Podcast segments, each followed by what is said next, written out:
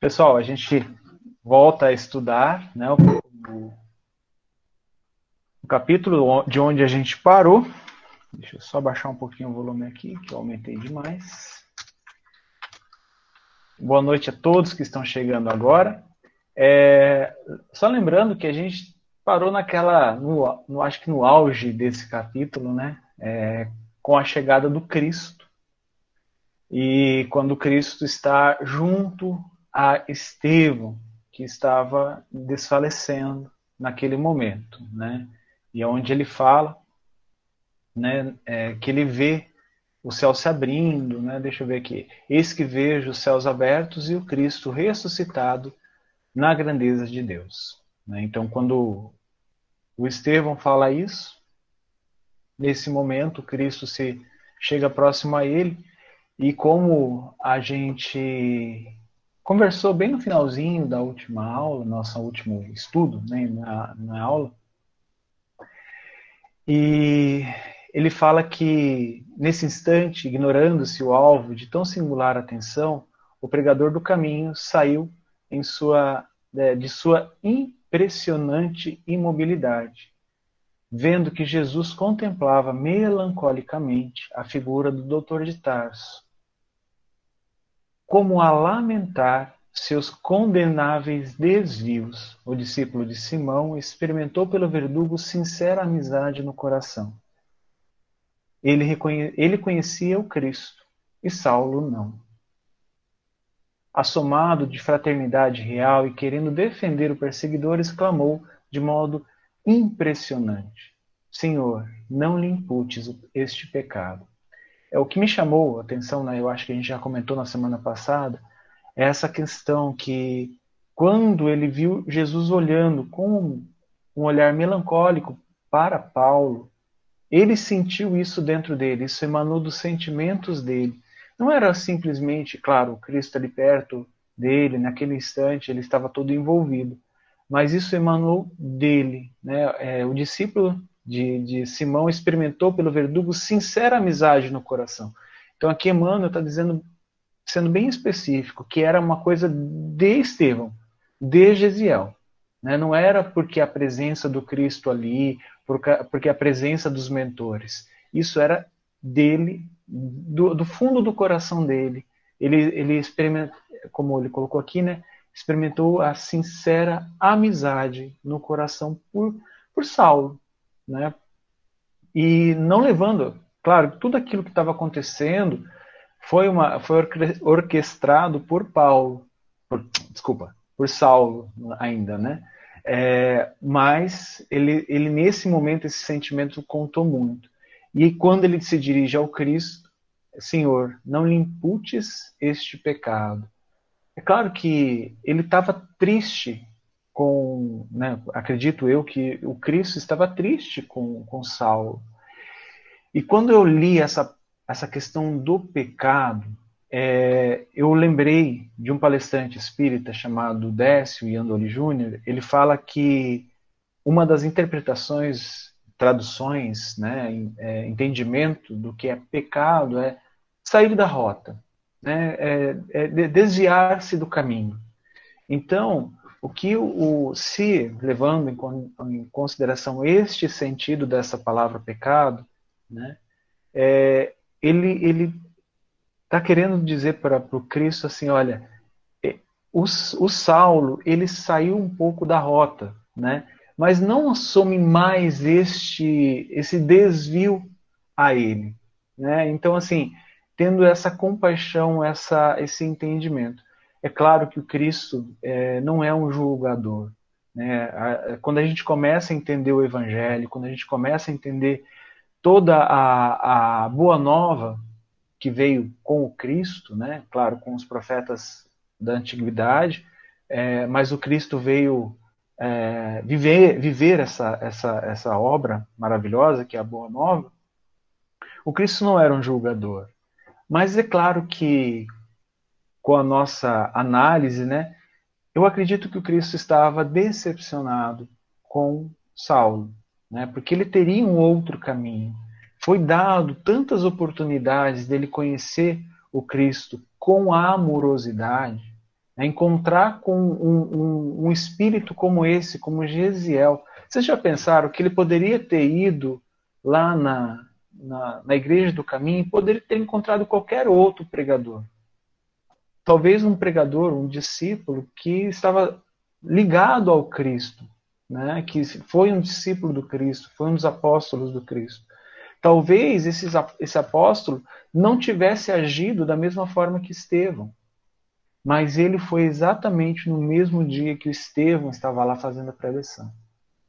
Essa, essa alma que estava profundamente ligado nas leis mosaicas, que foi convertida ao cristianismo e que tinha toda essa bagagem para conseguir falar com Paulo, com, desculpa, com Saulo, mais uma vez, é, com Saulo, né? Porque não seria fácil conversar com Saulo. Saulo poderia ter colocado qualquer um bem abaixo dele e a pessoa teria, teria o apóstolo, ou a pessoa que estivesse ali, teria que ficar quieta porque seria, teria sido vencida pelos raciocínios e pelos argumentos de Saulo e nada disso teria acontecido. Mas Saulo foi vencido por argumentos do Estevão. Então era o momento ideal né, que ele estava ali. Então, tudo isso que aconteceu culminou nesse encontro. E Jesus, claro, percebendo nisso, né, eu imagino, né, a gente está com um olhar de fora e, e um, um olhar tentando entender o mestre. E é claro que a gente vai chegar com meras aproximações bem rudes, uma aproximação distante, vamos dizer assim, do que seria esse, esse entendimento do Cristo, dessa melancolia no olhar. Né? E eu acho que. Pode falar, Rita. Ô Ju, se você me permitir, antes da. É, né, fui fazer minha preparação para a aula hoje, e aí eu, eu sempre busco um livro de leitura rápida. Eu peguei o Pão Nosso, e aí eu abri aleatório, e, e a, o Emmanuel fala de uma passagem de João Evangelista que é bem pertinente para esse, momento agora principalmente para essa percepção de Gesiel, do Estevão, né? Que ele fala, ele que o Estevão, ele conhecia o Cristo e Saulo não, né? E também a questão do pecado e do pecador. Se você permitiu que eu leia aqui um, um trechinho, é o capítulo 122, com o título Pecado e Pecador. É, da primeira, da, do capítulo 3 de João, né, versículo 11. Amado, não sigas o mal, mas o bem. Quem faz o bem é de Deus, mas quem faz o mal não tem visto a Deus. A sociedade humana não deveria operar a divisão de si própria, como sendo um campo em que se separam bons e maus, mas sim viver qual grande família que se integram os espíritos que começam a compreender o Pai, que era o caso de Estevão, e os que ainda não conseguiram pressenti-lo, que era o caso de Saulo. Claro que as palavras maldade e perversidade ainda comparecerão por vastíssimos anos no dicionário terrestre, definindo, definindo certas atitudes mentais inferiores. Todavia, é forçoso convir que a questão do mal vai obtendo novas interpretações na inteligência humana. O evangelista apresenta conceito justo. João não diz que o perverso está exilado do Pai, nem que se conserva ausente da criação, apenas afirma que não tem visto a Deus. Isso significa que devemos, cruzar, não significa que devamos cruzar os braços ante as ervas venenosas e as zonas pestilenciais do caminho. Todavia, obriga-nos a recordar que um lavrador não retira espinheiros e detritos do solo a fim de convertê-los em precipícios. Muita gente acredita que um homem caído é alguém que deva ser aniquilado. Jesus, no entanto, não adotou essa diretriz, dirigindo-se amorosamente ao pecador. Sabia-se, antes de tudo, defrontado por enfermo infeliz, a quem não se poderia subtrair as características da eternidade. Lute-se contra o crime, mas ampare-se a criatura que se lhe enredou nas malhas tenebrosas. O mestre indicou o combate constante contra o mal, Contudo, aguarda a fraternidade legítima entre os homens por marco sublime do reino celeste. De Emmanuel. Então, acho que ficou bem claro aqui, né, Ju, a, a percepção do Estevão, eu acho que nessas palavras de Emmanuel, ele se, é, foi isso que ele sentiu, né? E mesmo é, tomando mais um pouquinho do seu tempo, o Cristo realmente, eu acredito que ele tenha um, não, não decepcionado, assim, vou, você até, vou, minha interpretação foi um pouco diferente, mas eu acho, acredito que ele teve um olhar de compadecimento, de misericórdia. Ele ficou realmente compadecido com a situação, pelos caminhos, como você falou, né? Que Saulo é, saiu da rota que era a rota amorosa, a rota de amor, a rota de aprendizado mais tranquila. Então, acredito que o Cristo, o Cristo se sentiu compadecido por aquela situação. Isso me remeteu também a passagem de um dia antes dele ser preso, né? Que ele olha do alto do monte para Jerusalém, pela a descrição do autor espiritual, com o mesmo olhar, que é um olhar de tristeza, mas não essa tristeza que nós humanos temos, que é uma tristeza com julgamento, mas é uma tristeza de que ainda nós é, escolhemos a dor.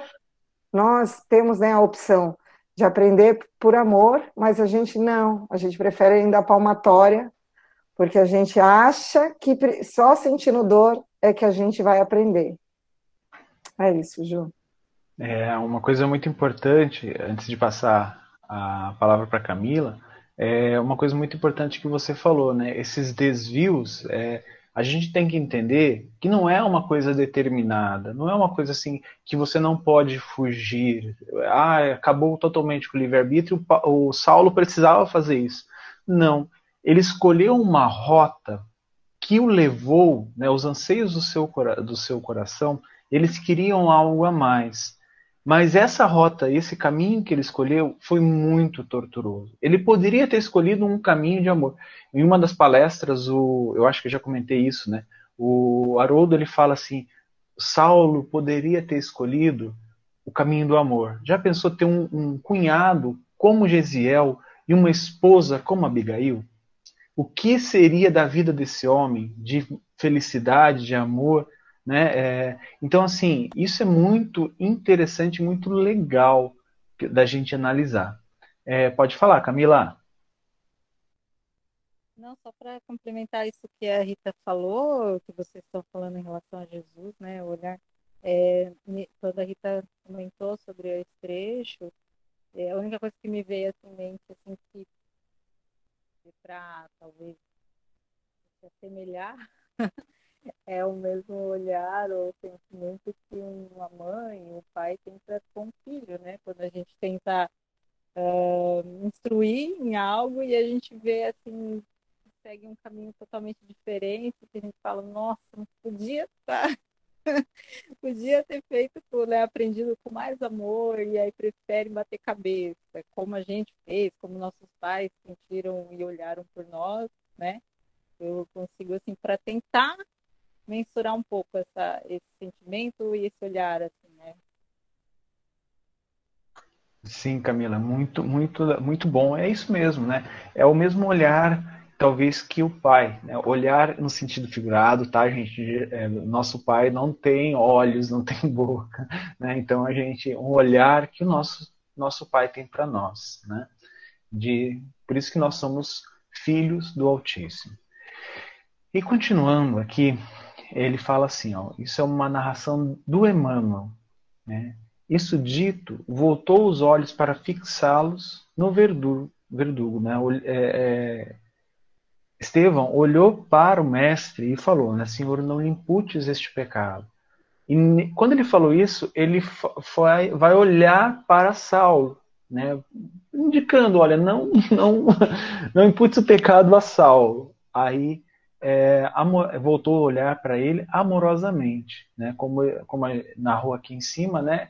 com essa sincera amizade. Eis, porém, que divisou junto dele a figura da irmã, trajada como nos dias de júbilo, na casa paterna. Então, lembre-se que Corinto utilizava-se de toda a, a, a vestimenta romana, e vocês lembram que ela foi vestida dessa forma. Né? Abigail foi vestida pela irmã de Saulo dessa forma. Era ela. Deixa eu continuar aqui. Irmãzinha amada, por cujo afeto tantas vezes lhe palpitara o coração. de saudade e de esperança. Como explicar a sua presença? Quem sabe havia sido também levada ao reino do Mestre e regressava com ele, junto com o Cristo. Ele achou que Abigail estava desencarnada, em espírito, para trazer-lhe as boas-vindas de um mundo melhor. É, eu achei muito importante esse como explicar a sua presença. Né? Claro que ele pensou aqui que Abigail estava desencarnada e que veio para recebê-lo junto com Cristo, junto com, com o Mestre. Só que essa pergunta, ela, ela me instigou a algo a mais, né? Aí vai aquelas conexões que o Juliano faz, fala assim, ah, talvez isso seja aquilo. Né? Como explicar essa presença? Vai naquele mesmo sentido da que a gente estava falando das escolhas, né? das escolhas de Saulo, que aqui eu vejo o, o Saulo né, no centro desse livro, é o Saulo no centro desse livro. Então, assim, ele já estava junto com Abigail nesse instante. Se tudo isso não tivesse acontecido, Abigail e Saulo já eram apaixonados. Né? Quando se Saulo conhecesse Estevão e tivesse uma outra atitude, né, como seria essa essa união familiar? Né? Como seriam essa essa fraternidade no lar destes dessas três figuras e o que essas figuras poderiam alcançar. Não que, que, que Saulo tenha alcançado pequenas coisas, não é isso. Mas o que eles poderiam alcançar caminhando com fraternidade, com amor. Né? E aí eu. Gente, vocês vão me desculpar, mas eu marquei muita coisa aqui, tá? Então, se eu marquei vocês também marcaram, pode abrir o microfone e comentar. Se vocês marcaram coisa que eu deixei de comentar aqui, por favor, comentem também. E aí, Emmanuel continua, né? Sentiu que o mestre de Nazaré acariciava ali a fronte, onde a última pedrada abria uma flor de sangue. Ouvia muito longe vozes argentinas que cantavam hinos de amor sobre os gloriosos motivos do Sermão da Montanha. Isso aqui eu tive que marcar, gente. Sabe por quê? É, eu não sei se vocês já ouviram é, comentários, né? Um dia perguntaram a Gandhi né, o que ele achava do cristianismo, né? Porque vocês sabem, Gandhi não era cristão, ele tinha uma outra linha. É, e ele falou assim: olha, se queimassem todas as Bíblias, tudo, tudo, tudo, todos os ensinamentos de Jesus, tudo se perdesse, né? Colocasse fogo, o, os Kindles e coisas digital, tudo apagasse da memória, mas se preservasse somente o sermão da montanha, todo o ensinamento de Jesus estava salvo. Então, assim, para vocês terem a noção do que é o sermão da montanha. Quando a gente vê, eu principalmente na catequese, né, tanto sendo catequizando quanto depois catequista, é, quando eu falava sermão da montanha, sabe, aquele pensamento de coisa pesada, porque a gente aprender, ah, o sermão do padre, então já vinha aquela, né? E não é bem assim. O sermão da montanha é algo sublime. Então você percebe que ali essas entidades, esses mentores que estavam junto do Cristo, estavam cantando hinos que remetiam às diret... aos motivos, né, às diretrizes do sermão da montanha. E o que me chamou muita atenção é essa questão da música, né? É, é, é, a música vem até eles. A gente já comentou sobre isso no nosso estudo do, do livro Nosso Lar, né? Que foi estudo anterior a esse. Mas isso é muito importante. Por quê? Porque isso já tranquilizava o coração de Estevão. Pode falar, Rita. É, isso também me deixou, quando eu reli, bem emocionada, porque eu também tenho uma um quê, uma, um, algo me atrai para o Sermão do Monte, tanto que eu já fiz a, a palestra sobre o Sermão da Montanha com o intuito de estudá-lo, de tentá-lo compreender. E no meu ponto de, né, de compreensão, de interpretação, o Sermão da Montanha, né, você falando do Gandhi, é o Sermão da Montanha, é o ápice, o, é, foi o, o Cristo, ele fez um resumo de qual o caminho que um espírito que procura a perfeição espiritual deve seguir. Então, o sermão, as bem-aventuranças, principalmente, elas, é, a gente precisa olhá-las como sendo uma escada ascensional para conquistar a, a pureza espiritual. O sermão ele começa com as bem-aventuranças e aí quando aqui Emmanuel fala que é, Estevão estava é, ouvindo né, as, as, os, as vozes argentinas cantando os, os gloriosos motivos do sermão, eu imagino que eles estavam cantando o, as bem-aventuranças, bem-aventurados os pobres de espíritos, porque em forma de, de música, né? Porque é, é o judaísmo, né? Que é, é, é todas as orações elas são cantadas, todas as orações. Então, para eles, eu acredito que, que é uma forma também de se conectar mais fácil, né, para o Estevam se prender mais fácil para com, a, com Deus. E aí todos os outros livros que a gente observa também do André Luiz, ele fala muito isso, né? As orações são todas cantadas por, por, por, por elevar mesmo o padrão vibratório né, do, do ambiente e da nosso, do nosso campo mental. E eu acredito que vocês devam, acredito não, eu incentivo vocês a lerem o Sermão da Montanha, porque para mim é uma das é a passagem mais bonita do Evangelho, né, que está em Mateus, e vale muito, muito a pena ler, reler, estudar, pensar e, e dar uma procurada em palestra, porque ali tem muita, muita coisa que a gente precisa desbravar. É isso, Ju. E principalmente que passa invisível aos nossos olhos, né? E, mas uma coisa muito legal, assim, que você falando sobre as preces é, no judaísmo sendo cantadas, né, os, os cânticos. Então, é, eu lembro da minha época de iniciante na, na, na, doutrina e eu fui ser dirigente de mocidade, não sei se eu já contei esse caso, é, eu fui na internet, nos fóruns de casa de espiritismo, de é, assuntos relacionados às casas espíritas, então eram fóruns fre frequentados por espíritas. E eu falei lá, gente, eu estou procurando músicas com temática espírita para trazer para os jovens, para eles, porque todos os jovens adoram tocar violão, adoram cantar, né? então eu estava querendo algo para motivar eles a, a cantar coisas de temática espírita. Né? Foi relacionado ao espiritismo, falando sobre espiritismo, e eu recebi uma resposta de vários comentários, né? Uma delas me chamou a atenção. Falou assim: "Por que você quer levar música para a casa espírita? Está achando que vai, é, tipo assim, está querendo tornar a casa espírita um, um comentário é, preconceituoso, mas está querendo tornar a casa espírita uma igreja evangélica, um centro de, de umbanda? Não, isso aqui foi o que eu ouvi, tá? Eu não concordo em nada com isso. Então, assim, a, a, o pouco entendimento que muitos espíritas têm do que é o plano espiritual. A gente lembra, né, lá em nosso lar, que tem o, toda a questão da música, toda a questão. E quando você lê, nós estamos estudando no outro estudo aqui da Casa Espírita, nós estamos estudando o livro Missionários da Luz.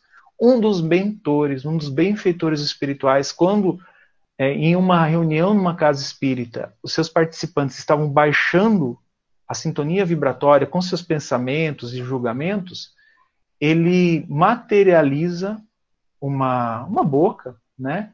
E fala, comecem a cantar.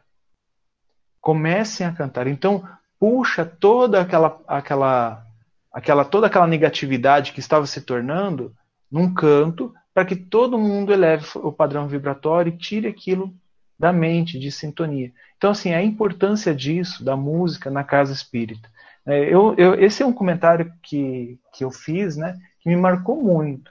É claro que eu não deixei de levar música é, para os jovens, né, porque os jovens adoram música, e toda vez que. E depois eu encontrei várias músicas com temática espírita, e eles adoravam cantar, porque elas são divertidas, eram feitas por jovens, em encontros de jovens, então, assim, essa questão da música que a Rita colocou aqui, eu acho muito interessante, né? Que é essa, essa questão do hino e do, do, do, do motivo, né? Da, das diretrizes ser o sermão da montanha. tirando, agora fechando o, o comentário, né? Uh, deixa isso para trás, continuando aqui no livro, é, é, justamente no final, né? Quando o, o Emmanuel relata aqui que ele estava incapaz de resistir por mais tempo ao, ao suplício, aquilo que ele estava sofrendo. O discípulo do Evangelho sentia-se desfalecer. Ele já estava quase desencarnando. Né? Então, acontece aquela, a, aquela cena onde Abigail olha para ele também, todo ensanguentado, como o próprio Emmanuel já tinha comentado aqui quando o quando Gesiel chegou, é, ele estava um pouco desfigurado, aquele tempo na cadeia né, é, realmente deixou muito abatido, mas a irmã conseguia reconhecê-lo devido ao amor, devido àquela sintonia que os dois tinham. Então, assim, é onde ela fala, né? Saulo, Saulo, é meu irmão. E aí ele fala: Que dizes? Não pode ser. Você está louca, você enlouquece. É, não, não, é ele, é ele. E aí ela, ela fala, né? É Gesiel, querido, concede-me um minuto. Deixa-me falar ao moribundo apenas um minuto. Ela queria simplesmente conversar com ele, e é claro que isso, é, o, o, o, Saulo é, falou: não, isso é impossível, não é o irmão dela. Né? Então, mas ele cede, né? É, e aí ele fala para um dos, dos, dos guardas lá, manda levar o cadáver para o gabinete dos sacerdotes. E aí esse guarda respondeu, né? Senhor, o condenado ainda não está morto. Isso é importante por quê? Porque a, a condenação era a morte. Então ele teria que sair dali morto, apedrejado. Mas aí o, o, Saulo ele precisou, se vocês perceberem, ele precisou utilizar desse recurso. Ele fala assim, olha, não importa, vai assim mesmo, pois arrancar-lhe-ei a confissão de, do arrependimento na hora extrema. É isso assim é uma desculpa porque o Saulo queria ele é, desencarnado, né? seria a, a vitória né, do seu orgulho sobre Estevão. Mas naquele momento ele precisava tirar aquela aquela prova de se realmente aquele homem, o Estevão, era o irmão de Abigail, né? era o Gesiel. E aí ele foi levado né, para essa, essa, esse lugar recolhido na sinagoga. E aí, quando Abigail aproximou-se do irmão, do, do irmão ensanguentado, com infinita ternura, e como se tivesse chamado é, se, se sentisse chamado à vida por uma força poderosa e invencível, ambos notaram que a vítima movia a cabeça sangrenta. Então, assim, o Estevão, ele já estava, como o, o Emmanuel narrou aqui, ele já estava quase desencarnando, mas naquele momento era importante isso, porque Saulo não iria acreditar que aquele era Estevão, que aquele era o Gesiel.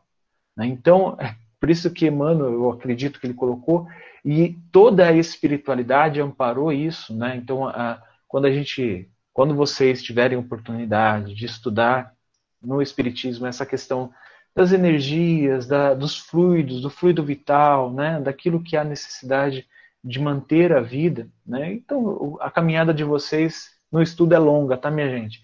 Então, é, quando eles, é, Estevão, é, Emmanuel marca isso, eu, na minha concepção, ele está marcando, dizendo assim: olha, toda a, a, a equipe espiritual que estava amparando aquele momento é, utilizou-se de, de todos os seus recursos para manter Gesiel aqui nesse plano, no plano terrestre ainda, porque a conversa que ele iria ter com esses dois personagens era de fundamental importância. Para Abigail, uma importância ímpar, né? A gente vai comentar sobre isso. E é claro, claro um ensinamento muito importante para o Saulo. E aí é onde o moribundo, né, Estevão, ele fala Abigail. Aqui é um pensamento de Saulo, tá? É, a narração do, do Emmanuel fala assim: aquela voz era quase um sopro, mas o olhar estava calmo e límpido. Ouvindo-lhe a expressão vacilante, e arrastada, o jovem tarcense recuou tomado de espanto. Que significava tudo aquilo? não poderia duvidar. Então, aquilo, naquele momento, ele ter falado Abigail, ele conheceu aquela moça. Ele conheceu a noiva dele. Né? Então, assim, é induvidável. Ele era o irmão da Abigail. Ele é Gesiel. Então, assim, por mais que Saulo tentasse, se, se acontecesse do Estevão não falar nada, dele ter desencarnado, né, ele ia falar: Não, Abigail, você tá louca. Né? né, o, a, a, poderia ter usado a desculpa, né? Tipo, ah, você não pode ver cenas fortes, que você vai lembrar do seu pai e do seu irmão, e aquele homem não era Estevão, era uma pessoa, não era o Gesiel, é, era Estevão, era uma pessoa muito parecida e talvez morresse por ali, mas não. Né? Como eu disse, eu acredito que no amparo espiritual ali, eles trouxeram ou mantiveram o Estevão ali porque ele precisava. E continuando, né? Aqui umas perguntas que Saulo faz, eu acredito que ele faz no seu íntimo, né? E aí já vai corroborar aquela conversa que a, que a Rita e a Camila estavam tendo no início. Como Emmanuel sabe de tanta coisa, né? É, como Emmanuel pode descrever tantos detalhes, né? E é claro, tudo corroborado, em nada fora daquilo que a gente tem nos evangelhos, né? todas as, as traduções e todas as, as culturas né? da, da, do cristianismo, e como Emmanuel poderia saber de tantos detalhes é óbvio. Narrado talvez pelo próprio Paulo de Tarso, né, que muitos é, estudiosos falam né, que Paulo de Tarso é o espírito mentor do próprio Emmanuel. Né, então, é claro que eu não acredito que seja só o Emmanuel que seja mentorado por, por Paulo. Um, um espírito dessa envergadura deve ter vários é, aprendizes e quem quiçá um dia nós também possamos ser é, discípulos de Paulo, né? E aí ele começa, o Saulo começa a pensar, né? Começa a ter essa, essa, essa nuvem de esse turbilhão na cabeça dele. Que mecanismo do destino engendrara semelhante situação que havia de amargurar toda a vida? que ele havia de amargurar toda a vida. Então, toda aquela, aquela situação, ele sabia que estava marcado, estava marcando, marcou a vida dele para sempre. Onde estava Deus que não o inspirava no, no dédalo de circunstâncias que o levaram até aquele irremediável, cruel desfecho? Aqui ele duvidando da conduta, né, da, como um, um, defensor da lei de Deus, def um defensor de Moisés e tendo Deus acima de tudo, ele estava duvidando da, da questão de Deus ali. Né? Sentiu-se possuído de um pesar sem limites. É aquela, aquele sentimento de abandono de Deus. Como se Deus tivesse o abandonado nesse instante. Né? Então, eu fiquei muito tempo pensativo nessa, nesse, nesse parágrafo, nesse comentário, né? Porque é estranho, né? A gente vê desde o início, desde que o Emmanuel apresentou Saulo, aquele homem formoso, né? Que era o orgulho da raça.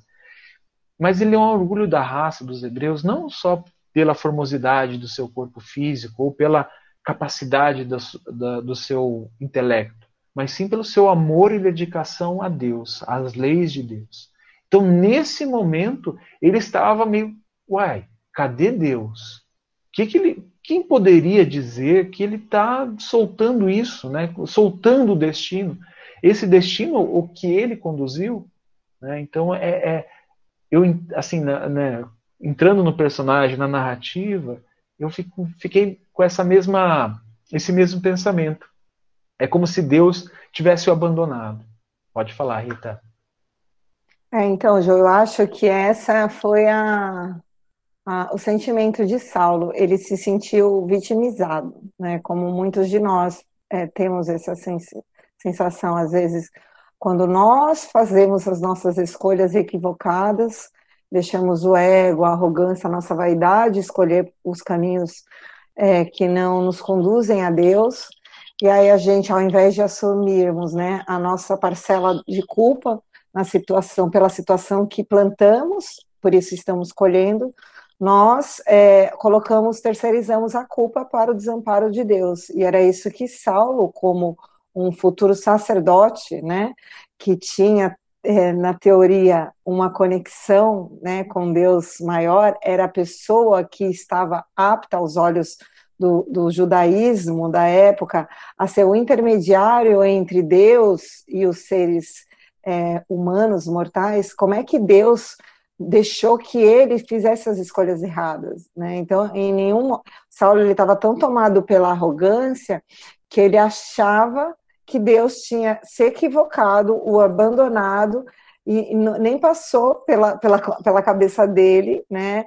Que ele que tinha feito as escolhas erradas por estar com essa vibração, esse campo mental tão ligado às coisas materiais, às coisas da terra, óbvio que ele não escutava os, as vozes que, de Deus através das outras pessoas, através de, de, Estevão, através de Gamaliel. Olha o tanto que Deus e o Cristo tentou alertá-lo através de Gamaliel e ele não escutou. Hum, era isso, João.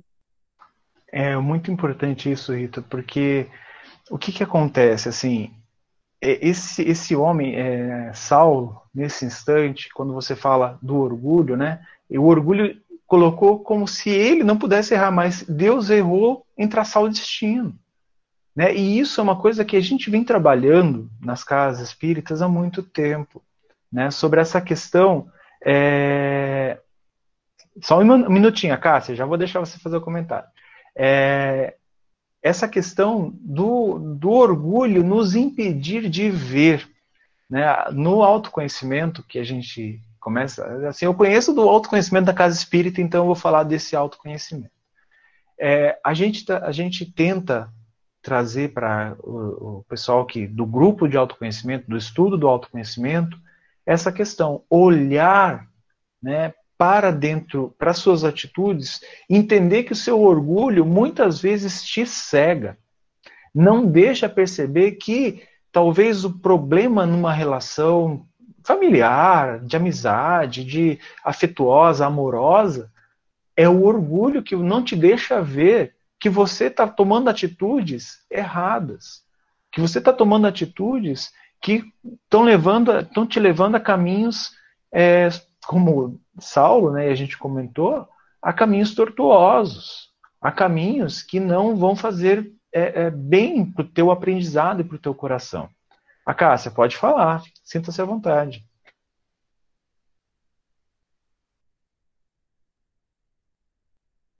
Só libera o microfone porque. Isso. Ô, Ju, é assim. Uh, tem vários livros que eu já li. Tem vários livros que eu já li que falam, é, que narra trechos de quando Jesus esteve né, entre nós na Terra. E eles acessam essas informações através de, hum, assim, para que a gente possa compreender como se fossem filmes que eles assistem, como é, se passou realmente na época. Eles acessam e veem as cenas, as cenas reais que aconteceram na época.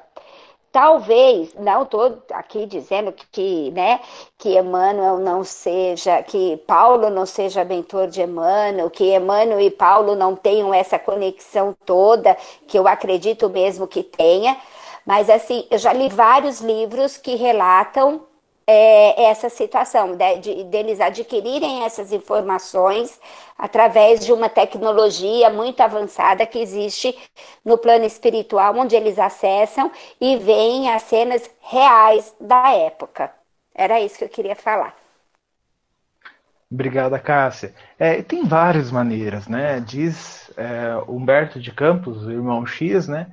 Aqui na Terra ele era jornalista, e quando foi no plano espiritual, ele foi exercer a profissão dele. Ele foi entrevistar os apóstolos, ele foi entrevistar Joana de Cusa, foi entrevistar Maria. Então, assim, teve esse merecimento e trouxe para a gente, é, em toda a obra, é, Humberto de Campos e Irmão X, muitas informações sobre os apóstolos, as vivências dos apóstolos, que ele, Humberto de Campos, foi lá e como jornalista, anotou, fez anotações dele e ouviu a história diretamente dos próprios, é, próprios agentes, né, os, próprios, os próprios personagens daquela, daquela história que aconteceu lá no passado. Continuando aqui, obrigada, Cássia. Continuando aqui, né, o Emmanuel fala assim, ó, o orgulho de homem não lhe permitiria desposar a irmã do suposto inimigo, confessa, confessado e julgado reles criminoso. Aturdido, deixou-se ali ficar, como se força incoercível o chumbasse ao solo, transformando-o em objeto de insuportáveis ironias. Essa, esse comentário de, de Emmanuel, né, aqui a gente vai dividir essa questão do orgulho dele, que a gente já comentou desde o início, falou, olha, o orgulho que, que Saulo estava apresentando era algo que Abigail estava contornando com o seu amor, sua fraternidade. Mas nesse momento ali, ele colocou: o orgulho de homem não lhe permitiria desposar, desposar a irmã do suposto inimigo. Então, naquele, naque, naquilo, aquilo seria irredutível para ele.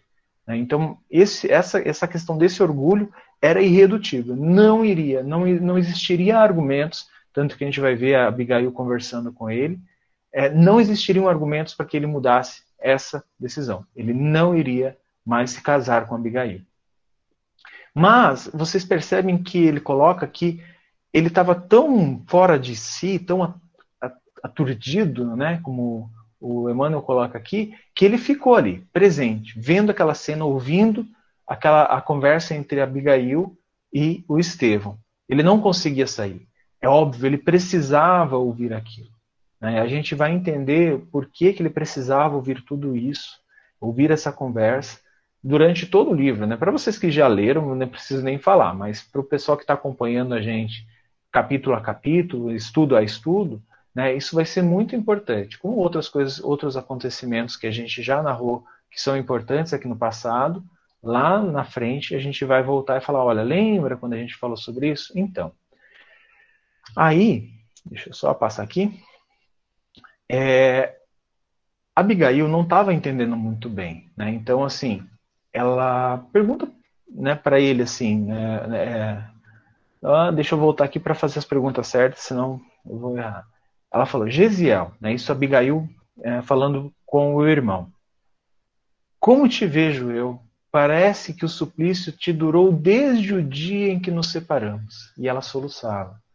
E aí ele fala que está bem, é, fazendo o possível por mover a destra quebrantada, deixando perceber o, dese é, o desejo de acariciar os cabelos, como nos dias da meninice e primeira juventude. Ele queria fazer um carinho nela, e aí ele fala: Não chores, estou com o Cristo. Aqui é uma coisa importante.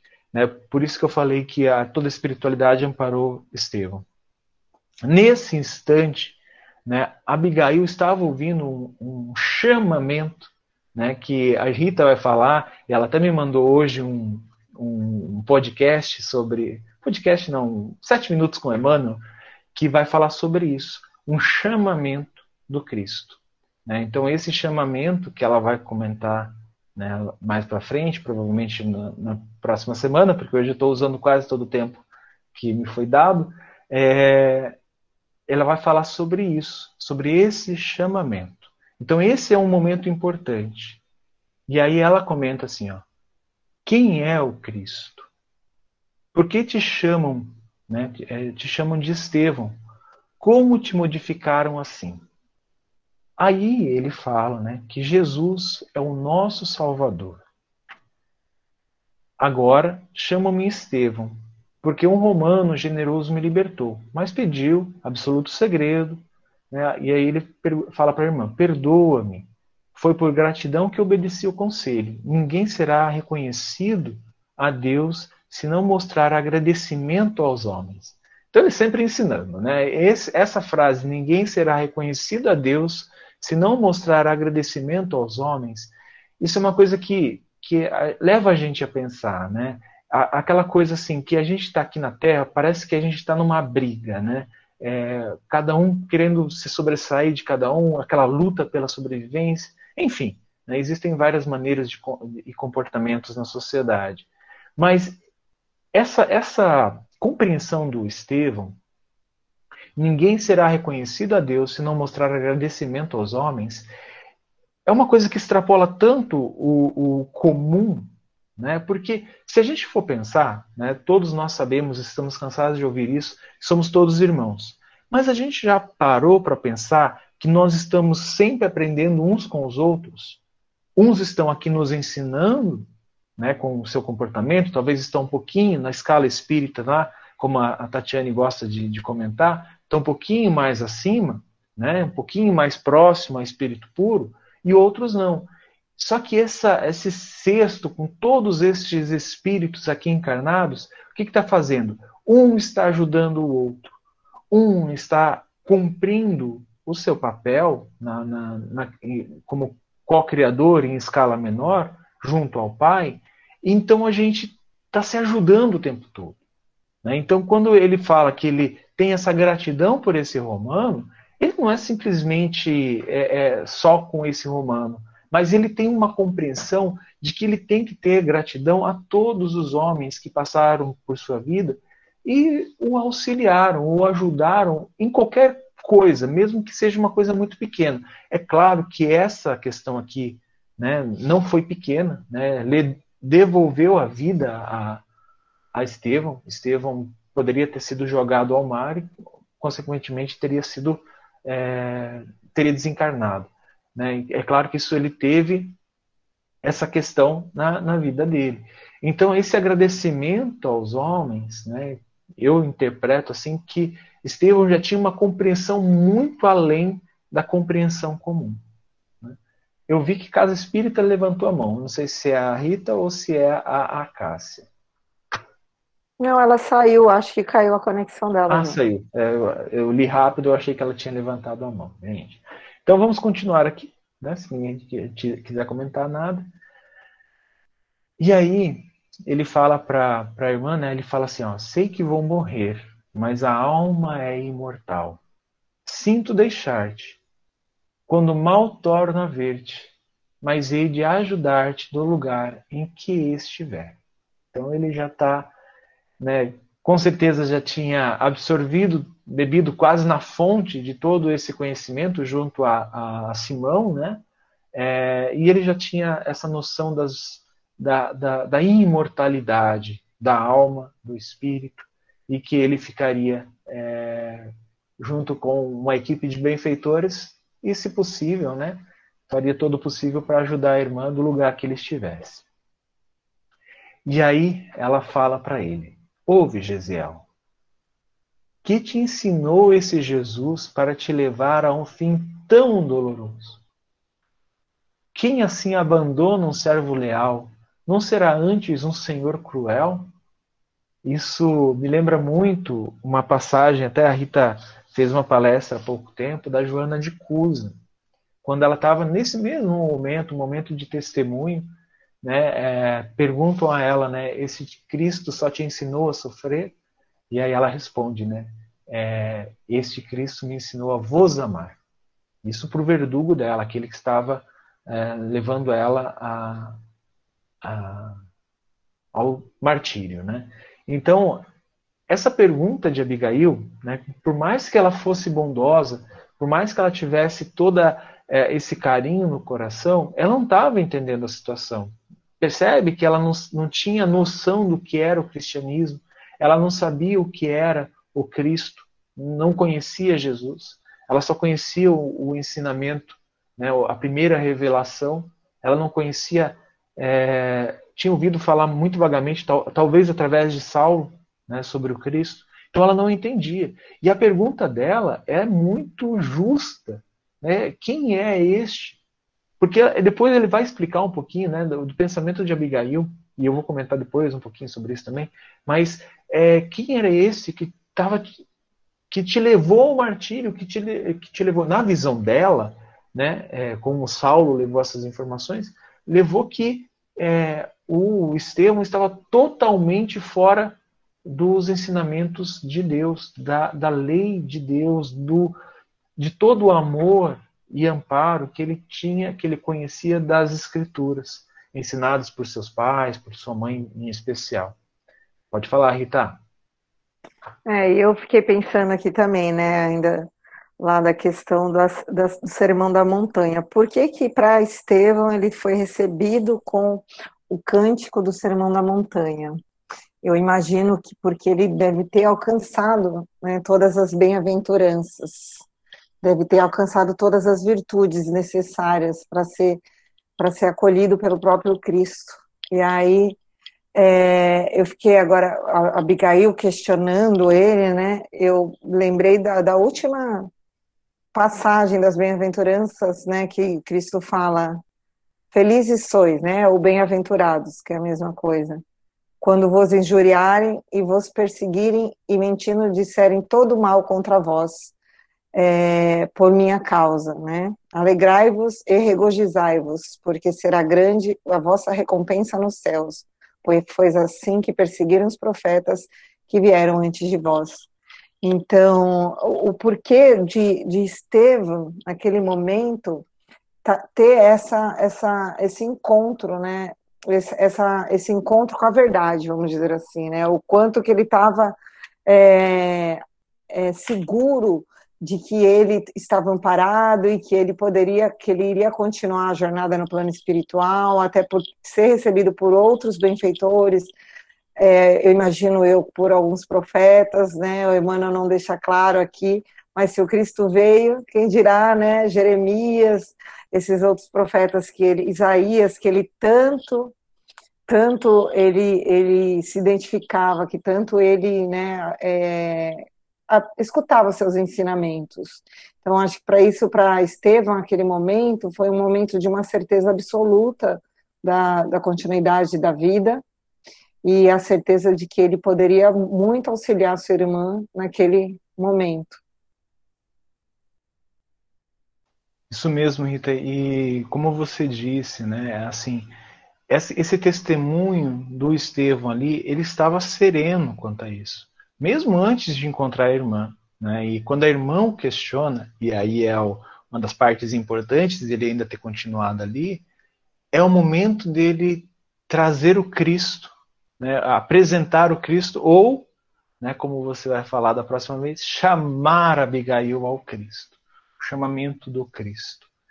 E aí ele fala assim para ela: não pense dessa maneira.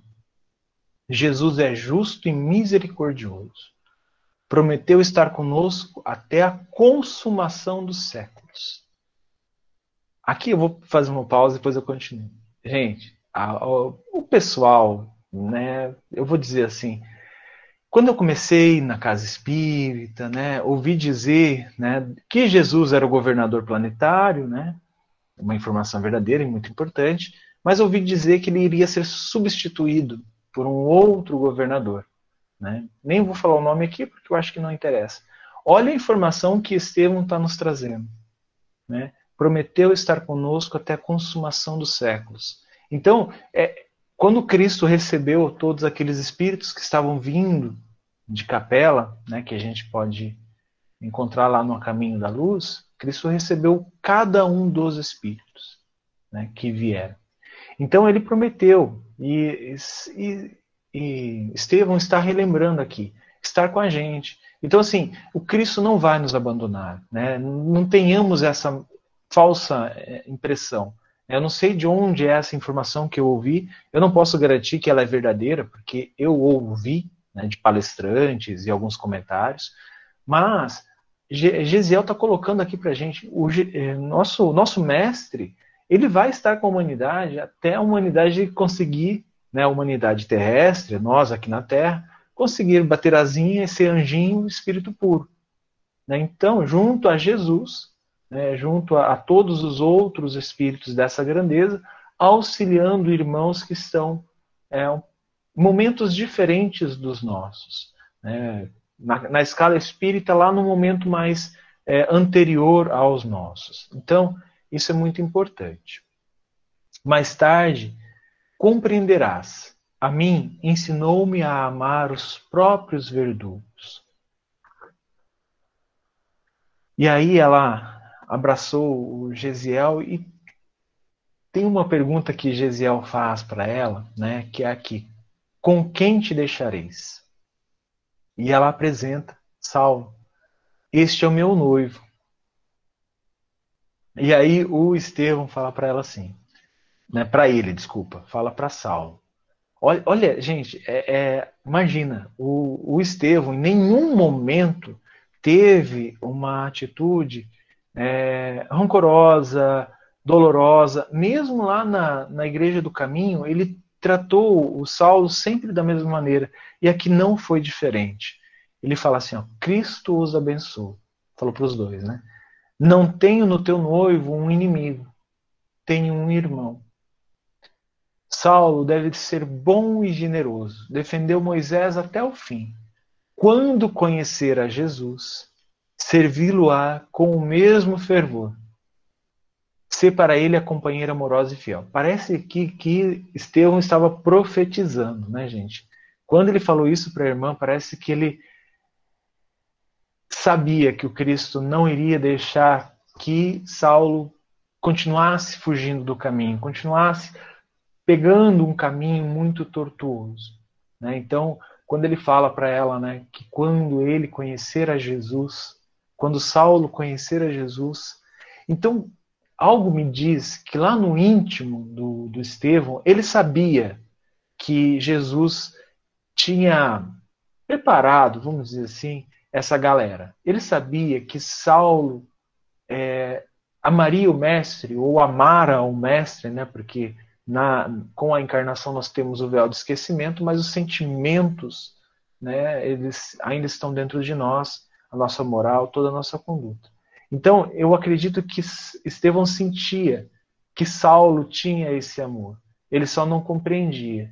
Né? E quando ele conhecesse realmente a Jesus, ele ia se dedicar né, com todo esse fervor, com toda essa, essa, essa paixão que Paulo era apaixonado. Né? Então, essa paixão que ele defendeu Moisés, defendeu a lei, né, a, a, lei antiga, a lei a Torá, ele iria é, ter essa mesma paixão e essa mesma vigorosidade para o evangelho. Né? Não vou falar nem de defender, porque depois Saulo vai dar uma lição incrível já como Paulo, sobre defender a lei de Deus. E aí, ouvindo-lhe as últimas frases, o doutor de Tarso fizera-se lívido, ele ficou pálido ali. Queria ser odiado, né? ele queria ser é, maldi tivesse maldição, né? um olhar de maldição no Estevão. A compaixão de Estevão, fruto de uma paz que ele, Saulo, jamais conhecera é, no fastígio das posições mundanas impressionavam fundamente. Então, assim, é óbvio que, que a gente vai falar, comentar muito sobre isso, né? E a gente já comentou. É, Saulo, ele percebia naqueles que realmente conheciam a Jesus, eu vou usar esse conheciam entre aspas, né, que se dedicaram a Jesus, que entenderam o Mestre e o amaram profundamente, é, uma paz que ele jamais encontrou. Lembre-se que isso aqui aconteceu lá numa época em que era comum as pessoas esbravejarem, as pessoas relutarem, as pessoas maldizerem, as pessoas odiarem. Né? Então, nesse instante, é, isso é uma coisa que chamava muita atenção de Saulo. E aí trabalhava, trabalhava, porém, intimamente, para não se comover com a cena dolorosa. Então aqui você percebe aquela briga do orgulho dentro dele, né, que muitas vezes nós temos dentro de nós. Né? Quando a gente é, participa de grupos de autoconhecimento, nos relatos de algumas pessoas que estão junto com a gente, nós percebemos que essas pessoas elas lutam com o orgulho, porque o orgulho não quer deixar ela ver algumas cenas que vai, vamos dizer assim, amolecer o seu coração e trazer um ensinamento, trazer uma mudança para ela. Né? E aqui ele trabalhava, então isso quer dizer que ele estava, o orgulho dele estava ativo ali, querendo, brigando com aqueles sentimentos que brotavam dentro dele. Não se dobraria por uma questão de sentimentalismo. Abominaria aquele Cristo que parecia requisitá-lo em toda parte, a ponto de colocar-se entre ele e a mulher adorada. Gente, vocês perceberam que esse, nesse capítulo o tempo todo a, a, a Jesus chamando Saulo, né? Jesus convocando. Na hora derradeira que Jesus mais uma vez vem a chamar, a chamar Saulo. E mesmo que ele não entendesse essa, essas coisas e tivesse aquele culpando a Deus, né, falando Deus, você me abandonou aqui, né, e ele vê que e ele fala assim, não só Deus me abandonou com essas essas coisas do destino, como Cristo veio e ficou entre ele e a esposa e a futura esposa, a noiva, né? É, então assim era óbvio que ele iria maldizer o Cristo nesse pensamento. E com os acontecimentos futuros, gente, gente, no próximo capítulo a Rita vai falar, mas com os acontecimentos futuro, futuros, né, que vai ser narrados aqui no livro, vão ser narrados aqui no livro, é, vocês vão perceber que parece que o ódio, né, junto, aliado ao orgulho, cresce muito. E aí é onde vai culminar no, no finalzinho dessa primeira parte do livro, mas não vou dar um spoiler agora. E aí uh, ele falava assim: ó, detestava aquele rapaz apaixonado pelo ideal exótico de um carpinteiro e tinha culminado nos propósitos de vingança. Se desposasse Abigail, se casasse com ela, jamais seriam felizes. Ele seria verdugo e ela a vítima. Além disso, sua família, aferrada ao rigorismo das velhas tradições, não poderia tolerar a união depois de conhecidas as circunstâncias. Então, assim, esse orgulho estava amparado já em um monte de é, alicerces. Né? Ele estava falando: não, eu não posso, eu, por mais que eu ame Abigail, eu não posso porque eu vou ser verdugo e ela vítima. Qualquer coisa que aconteça vai, vai, não vai ser legal. É, as tradições familiares e tradições culturais não permitem que eu faça isso. Por quê? Porque eu casei com a, com a irmã do meu maior inimigo na vida. Então, tudo isso ele estava se amparando. Por quê? Porque o amor é algo muito maior do que isso. Né? Muito, muito, muito, muito maior do que isso. E esse amor que ele tinha por Abigail era tão grande que o orgulho dele, naquele instante, precisava de bases, porque senão ele iria ceder. Né? Então, principalmente com o que vai vir depois, tá?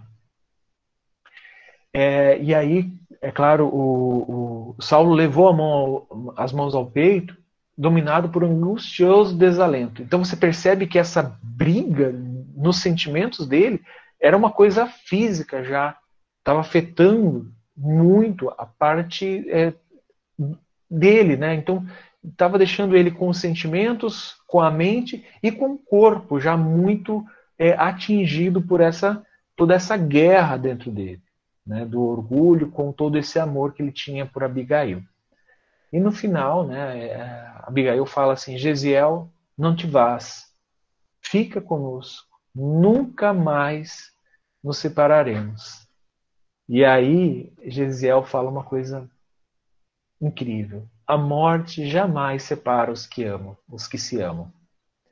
É linda essa parte. Né? Então, vocês vão perceber isso, né? que essa, essa, essa frase do, do Gesiel mostrando para ela que não existe o fim, que não existe é, o findar da existência, que a morte não é uma separação, por mais que muitos de nós que já, no meu caso, já estuda, já está no espiritismo há 15 anos e ainda tem aquela questão com a morte.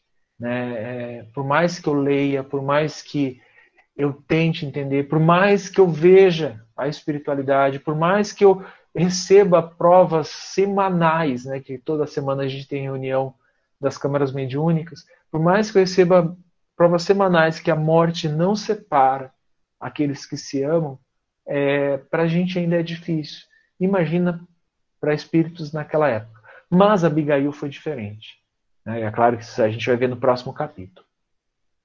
A jovem escutava-lhe as derradeiras palavras. Aqui tem uma coisa que ele fala, né, que ele fala assim, como no Salmo de Davi, né, podemos dizer que o amor e a misericórdia seguiram todos os dias né, de nossa vida. Esse salmo é maravilhoso, é aquele que começa: O Senhor é meu pastor, nada me faltará, deitar-me faz por verdes passos. É lindo o salmo. Né? Eu acho que quando. É, eu acho não, né? Quando eu era catequista e catequizando, era o salmo que eu mais gostava. Né? Na Igreja Católica. No Espiritismo a gente não tem muito é, essa questão de, estu de estudar e decorar e falar e cantar os salmos. Né? Na Igreja Católica, que foi a minha raiz, é, nós tínhamos que saber os salmos. Né? Então, a nossa, a nossa professora de catequese, nossa catequista, ela fazia com que a gente decorasse. Era provinha no final do semestre saber um salmo que ela escolhesse. E eu tive a sorte de, de ter que escolher, de ter que decorar o salmo de Davi. É o salmo 3, né? Aqui tá, eu falei 27, mas não é, é o salmo 23. Salmo 23 de Davi, né? Que ele, ele, ele é, pontua aqui. E a jovem escutava-lhe as derradeiras palavras, comovidíssima. Enxugava-lhe o suor sanguinolento no rosto, que se iluminava de uma serenidade superior. E aí ele pede para Abigail fazer uma prece. Essa prece de Abigail já vai aparecer aqui, mas antes da prece eu queria comentar algumas coisas. A prece de Abigail é lindíssima. Eu não sei como vocês leram ela. Eu tive que ler, né, todas as vezes que eu, na primeira vez que eu li não, mas na segunda e na terceira vez, agora preparando, eu li em voz alta. É, é, não tem como não se emocionar. Né? Eu acho que é emocionante, muito emocionante essa a prece dela, as palavras que ela fala e a confiança que ela tem no Pai, né, em Deus. E aí ela recordou, recordou os últimos momentos de suplício do genitor, do pai dela, no dia inesquecível da separação nos calabouços de Corinto, de relance, compreendeu que ali outras forças se encontravam em jogo. Não mais ensine minúcios e os secazes cruéis, mas o próprio noivo transformado em verdugo por um terrível engano. Então, embora rígido e inquebrável na aparência, Saulo de Tarso observou mais nitidamente o quadro que nunca mais lhe sairia da imaginação esse quadro, gente, isso que está acontecendo aqui, né, é, prestem bastante atenção, guardem bastante. É claro que é bem emocionante, impressionante, mas todas as condutas de Saulo e depois ele como Paulo, ele está levando em consideração isso que ele acabara de ver aqui. Guardando o moribundo no regaço fraterno, a jovem elevou o olhar para o alto, mostrando as lágrimas que lhe caíam pungentes.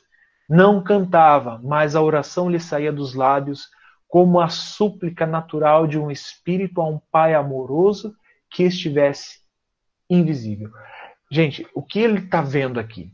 Abigail tinha uma fé, uma confiança no pai que talvez ele não compreendesse.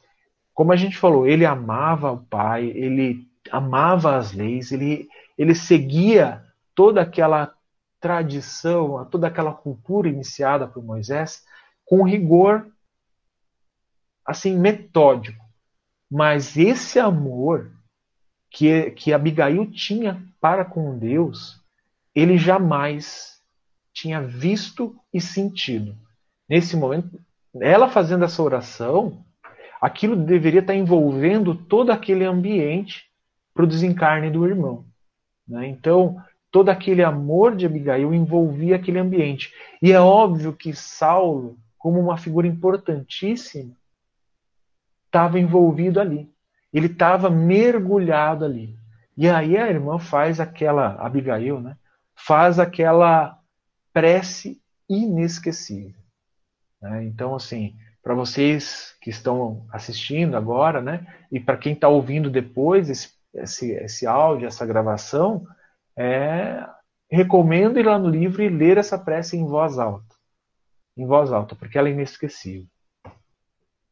E aí, depois de terminada a prece, eu não vou ler aqui, porque senão eu vou entrar em prantos e não é esse o motivo, tá? Então vocês que vão lá vão chorar o, o, no quarto de vocês, tá? Então, é, Abigail, continuando nossa narrativa, nosso estudo, né? O Saulo vira, né, no momento em que que Estevão desencarna, ele vira e fala para Abigail: Abigail, tudo está consumado e tudo terminou. também entre nós. Pensamento dela, traduzido por Emmanuel, fala assim: ó, pobre criatura voltou-se com assombro. Então, lhe não, não, é, então não lhe bastavam os golpes recebidos? Seria possível que o noivo amado não tivesse uma palavra de conciliação generosa naquela hora difícil de sua vida? Receberia a humilhação mais fria com a morte de Gesiel e ainda por cima o abandono? Lembrem-se que Abigail era aquele poço, aquela fonte em que Saulo bebia da tranquilidade, bebia da serenidade, frente a tudo que ele passava em Jerusalém, na sinagoga, no templo. E ele não conseguiu retribuir nem um pouco disso para Abigail. É claro que aqui eu não estou fazendo julgamento, é claro que ele tinha um amor por Abigail que é, eu vou falar assim, é uma força estrondosa, mas o orgulho dele, né, e tudo aquilo que ele tinha aprendido como cultura, em ensinamentos, na vivência em sociedade, estava fazendo uma pressão muito grande sobre esse amor, e a casca, né, a máscara, não permitia que, que esse amor extravasasse, que esse amor viesse ali e colocasse todo esse orgulho de lado e falasse, Abigail, eu vou estar com você, você vai, vamos casar, você vai ser a mulher, vou te fazer a mulher mais feliz do mundo, como ele haviam, eles haviam se prometido, conversado, se declarado em capítulos anteriores. Né? Então, isso eu achei muito interessante. E ela questiona Saulo, ela fala assim: tudo terminado entre nós, por quê? O sofrimento não deveria escaroçar o amor sincero, é, é, assim, escaroçar, se a gente for pegar no dicionário, eu tive que buscar, né? É, seria afugentar, expulsar. O, então, ele, ele, ele, o sofrimento é, não deveria, aqui não é, ela não está fazendo uma pergunta, né? ela está afirmando, o sofrimento não deveria expulsar o amor. Tudo isso, todo esse orgulho que você está sentindo, né? que indefinivelmente isso também tem uma questão de sofrimento ali, ele não deveria expulsar o amor sincero, não deveria afugentar, o amor sincero deveria prevalecer. É isso que ela aprendia, é, é, que ela aprendeu, é isso que ela compreendia do amor verdadeiro. Mas Saulo foi irredutível. E aí Abigail né, estava pálida e penosamente surpreendida. Ela fala: Saulo, Saulo, não te envergonhes perante meu coração. Gesiel morreu estimando-te. Seu cadáver nos escuta. Não posso obrigar a, a desposar-me, mas não transforme nossa afeição em ódio surdo. Sê meu amigo. Ser-te-ei eternamente grata pelos meses de ventura que me deste. Voltarei amanhã para a casa de Ruth, não te envergonharás de mim. A ninguém direi que Estevão era meu irmão nem mesmo a Zacarias. Não quero que algum amigo nosso te considere, considere um carrasco. Olhe o amor dessa mulher que ela tinha por ele. E o entendimento, eu acredito, não é só a questão de é, ser apaixonada, ela como mulher ser apaixonada pelo homem, esse casal, mas ela tinha essa compreensão de que as pessoas iriam julgá-lo e ela, ela compreendeu que o, o irmão não julgou né, que ele que sofreu toda a perseguição de Saulo, toda a ira de Saulo, ele morreu, né, pelas, vou colocar assim, pelas mãos de Saulo, mas ainda estimava. Ele ainda queria bem, como ele coloca, né, como é, quando Jesus é, olha para Saulo e ele percebe que ele tem aquele, aquela amizade sincera por Saulo. Então ela lembra isso a ele né, e observando aquela generosidade humilde, o moço de Tarso teve ímpetos de, estreita, de estreitá-la ao coração, de trazê-la para perto como se fizera como uma criança. Olha a vontade que o Saulo tinha. E o que, que ele fez? O orgulho foi prevalecer. Foi e prevaleceu. Quis avançar, apertá-la contra o peito, cobrir-lhe de beijos a fronte bondosa e inocente. Súbito, porém, à mente os seus títulos e atribuições. Então, o que, que o orgulho fez nesse momento? Olha, está vindo muito sentimento aqui que eu não vou conseguir so, uh, socorrer. Vem o orgulho e joga títulos e atribuições. Via Jerusalém revoltada, testando-lhe a reputação de amargas ironias. Então, tudo aquilo iria pesar muito contra ele. E ele era um homem verdadeiro, um homem sincero. Ele não conseguiria é, manter, sabendo de tudo isso, manter isso entre eles. Né? O futuro rabino não poderia ser vencido. O doutor da lei, rígida e implacável, desvia, devia sufocar o homem para sempre. Então aqui ele estava colocando, o orgulho dele estava colocando o homem, que é o homem que amava Abigail, que, que a desejava como uma companheira para a vida inteira, ele estava sendo sufocado por esse doutor da lei. Então, o doutor da lei falará mais alto nesse instante. Então, e é claro, depois a gente vai entender isso, não vou falar sobre isso agora. E Abigail fala uma coisa, é, e, desculpem, Saulo fala algo para Abigail e fala assim: ó, aceito o teu silêncio em razão das lamentáveis ocorrências desse dia. Voltarás amanhã para a casa de Ruth, mas não deve esperar a continuação de minhas visitas, nem mesmo por cortesia injustificável, porque, na sinceridade dos de nossa raça, os que são amigos, os, os que não são amigos, são inimigos. Olha o que ele fala para Abigail. Abigail está pedindo, pelo menos, para que ele seja amigo dela. E ele está falando que ela agora é um inimigo. Né? Por ser irmão de Gesiel, por ser irmão de Estevão. E aí a Abigail fala uma coisa que explica, né? Faz uma pergunta que explica tudo e Saulo cai em si, né? Mas afinal, por que odiaste tanto meu irmão? Ele foi sempre bondoso. Em Corinto nunca ofendeu ninguém. E aí o motivo ele era que ele era pregador malfadado do carpinteiro de Nazaré. Além disso, humilhou-me diante da cidade inteira. Então aqui Saulo fala a verdade, mas ele não reflete sobre essa verdade que ele fala. Ele não consegue entender que é um orgulho ferido.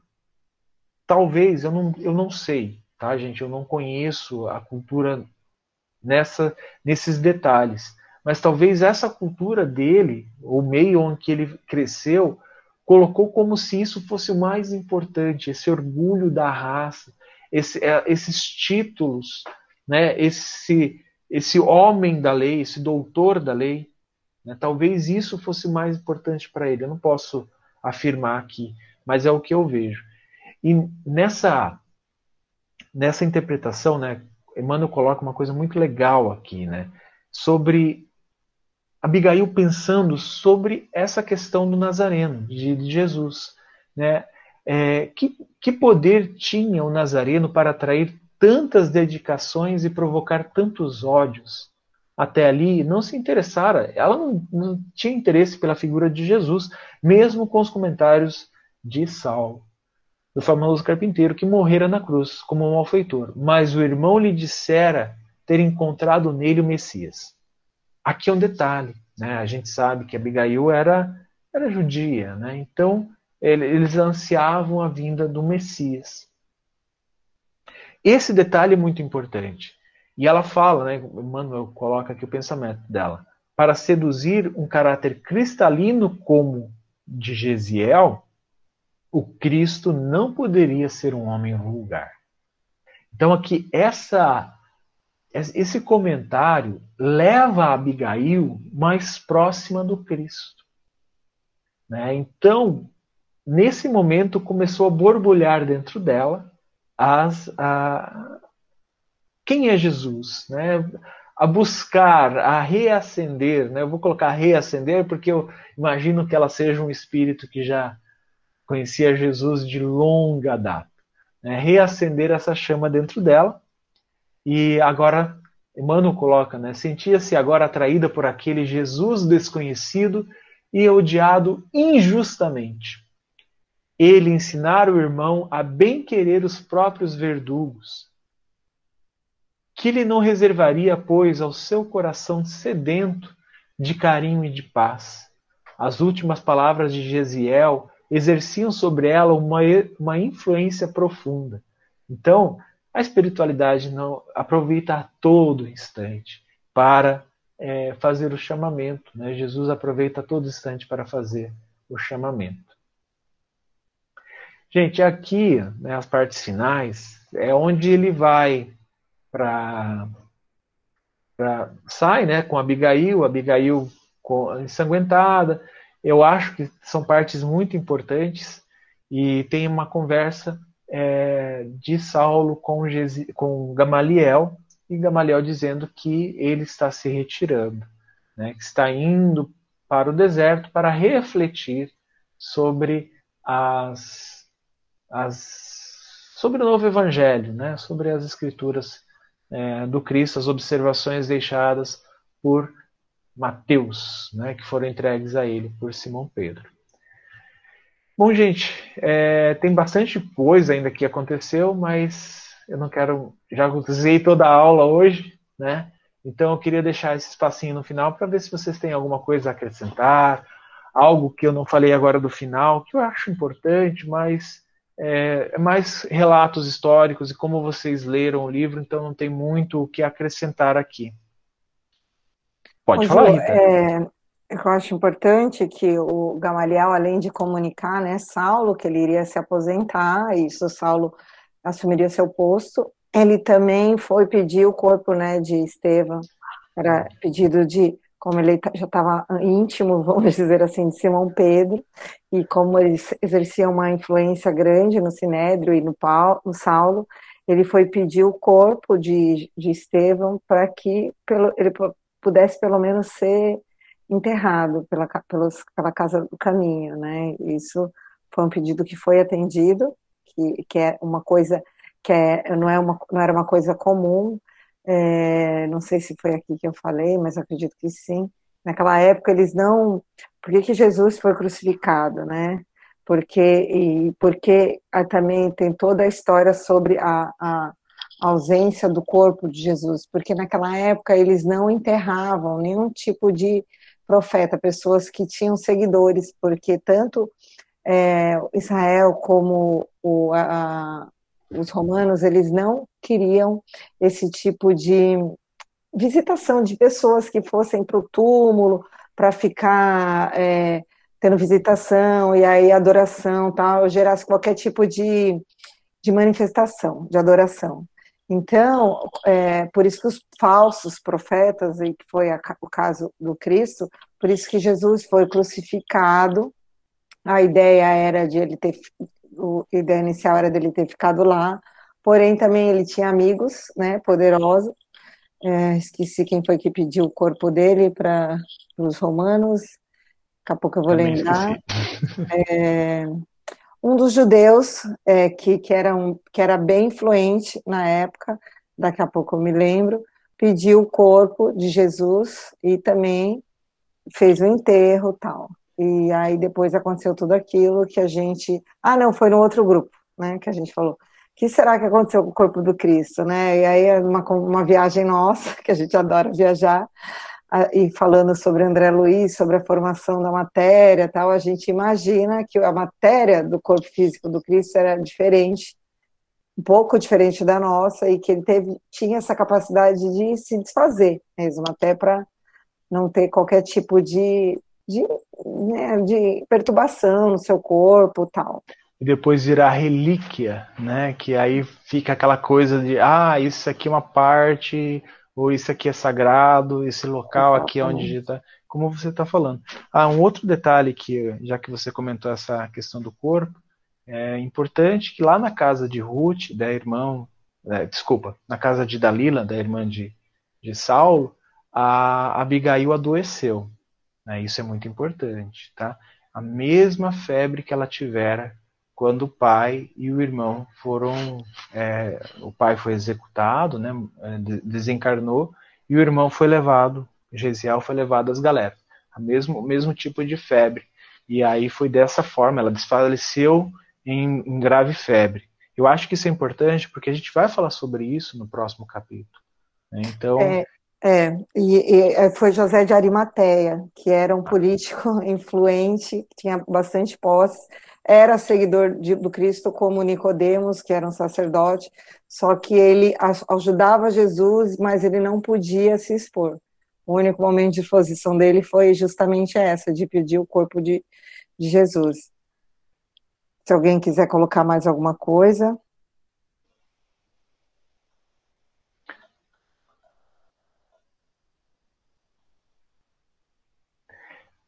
Como o, o, livro Paulo Estevão dá spoilers no, nos nomes dos capítulos, né? Olha o nome do próximo capítulo: Abigail é. Cristã. É, óbvio que o que, que aconteceu? Abigail começou a seguir o Cristo. Bom, eu já dei spoiler do, do, do estudo que a Rita vai conduzir. É, alguém gostaria de comentar mais alguma coisa? Senão a gente já faz uma prece de encerramento. É, se ninguém quiser comentar mais nada, eu é, peço, se possível, que vocês leiam com bastante atenção esse capítulo, que tem informações preciosas sobre o destino aí do personagem central, né, da, desse romance trazido por Emmanuel, que é de Saulo. Gil Maria levantou a mão, então vamos deixá-la falar. Pode falar, Gil Maria. Falar para Juliana que agora finaliza lendo o Salmo. Vocês querem que eu leia o Salmo? Eu leio. Tá aqui na minha tela. É, tá aqui também. Eu deixei, tava lendo. Pode falar, Camila. Eu vi que você levantou a mão. É, eu levantei a mão. Eu queria comentar só assim, em relação a esse capítulo que a gente comentou e no, na, na semana passada. Né? É, primeiro que em relação às músicas, né, eu também posso dizer que eu cada vez mais eu, eu, eu tenho me tenho ido a fundo em relação a isso e sinto a importância, né, na verdade, de que até para colocar aqui uma informação, não sei se alguns sabem, que existem hoje terapias através de música mesmo, terapias é, chamada é, Sound Healing. Não sei se vocês já ouviram falar, que é utilizado com as vibrações de alguns instrumentos, tem os instrumentos de cor, é, alguns instrumentos de flauta, instrumentos de corda, e com essas vibrações, é, até pela tradução né, que é em inglês, Sound Healing, é uma cura, né, cura, é, e também Na semana passada, a gente teve um trecho, né, que tocou um trecho que Cristo fala que aquela famosa frase, né, nega, nega a ti mesmo, né? E tem uma música assim que eu, eu gosto demais, que se chama Despertar do Cristo, e na, no meio da música ele tem uma frase que fala, né? Nega ti mesmo e reconhecerás o verdadeiro ser. É, eu queria até ter comentado isso na semana passada, mas eu fiquei pensando muito nessa frase. Nossa, eu fiquei com esse nega ti mesmo e fiquei a semana toda, porque até quando eu, eu li pela primeira vez esse nega ti mesmo, eu não, não compreendia, assim, como assim, negar para compreender mas às vezes eu estou entendendo que a gente vem, né, formando aquelas cascas, tudo que a gente acha que a gente é, que a gente sabe, e, mas a partir do momento que a gente nega, né, enfim, a gente conhece, consegue sentir e perceber e viver essa, esse verdadeiro ser, né, essa, e, e compreender essa, essa questão da centelha divina, né, que todas as informações a gente tem, mas a gente vai se rasgando, vamos dizer assim, nesse negar a si mesmo. É isso. É, é muito legal, muito legal. E é exatamente isso, Camila. É, quando esse negue-se a si mesmo foi naquela passagem que Saulo estava, é, Saulo não, desculpa, Estevão estava sendo é, julgado, né, naquele último julgamento dele, aquele momento em que estava é, proferindo a condenação dele. Bom, gente, então vou fazer o, o, a leitura do Salmo de Davi, número 23, como forma de prece, tudo bem? Que daí a gente já encerra nessa vibração E aí depois, vocês como eu, na minha infância, vão decorar para futuramente vocês saberem também. Tá? Então vamos lá. É... O Salmo de Davi começa assim: O Senhor é meu pastor, e nada me faltará. Ele me faz repousar em verdes pastos. Ele me leva para junto de riachos tranquilos. Renova minhas forças e me guia pelos caminhos da justiça. Assim, ele honra o seu nome. Mesmo quando eu andar pelo escuro vale da morte, em algumas tra traduções, tá, em algumas interpretações, ele fala assim: é, mesmo quando eu andar pelo vale mais escuro, porque nós não devemos temer a morte, né? É, não terei medo, pois tu estás ao meu lado. Tua vara e teu cajado me protegem. Preparas o banquete para mim, na presença dos meus inimigos. Urges a minha vida, unges a minha, a minha, minha cabeça com óleo meu cálice transborda. Certamente a bondade e o amor me seguirão todos os dias de minha vida, e viverei na casa do Senhor para sempre. Que assim seja. Até semana que vem.